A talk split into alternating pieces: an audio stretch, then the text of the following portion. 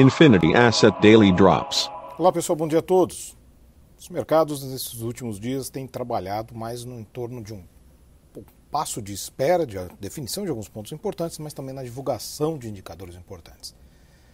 No mercado externo, uma boa parte dos indicadores corporativos que foram divulgados até agora, na verdade 84%, foram surpresas positivas. Isso tem obviamente influenciado o mercado depois de recordes nas bolsas americanas.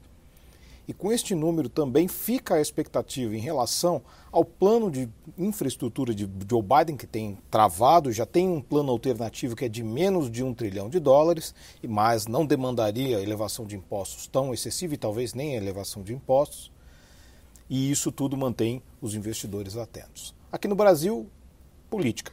A questão da CPI, agora a instalação da CPI com Renan Calheiros como relator, não adiantou a liminar do, daquela do, recente agora do juiz. É uma decisão de juiz misturado com a questão política. Isso pode inclusive fortalecer a posição de Renan Calheiros dentro da CPI.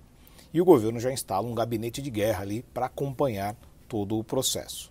Precisa ver o quanto isso pode efetivamente atrapalhar a coisa mais importante, que são as reformas que se aguardam neste momento. Na agenda macroeconômica de hoje, importante, temos o início da reunião do FOMC e temos aqui no Brasil o IPCA 15, onde projetamos uma alta de 0,72%, um alívio em relação à medição de 2% anterior, boa parte por conta da estabilidade do dólar, influenciando em especial combustíveis. Esse número deve continuar com alívio até o próprio IPCA, mas depois temos algumas pressões renovadas que devem ocorrer em maio, como por exemplo energia elétrica e alimentação.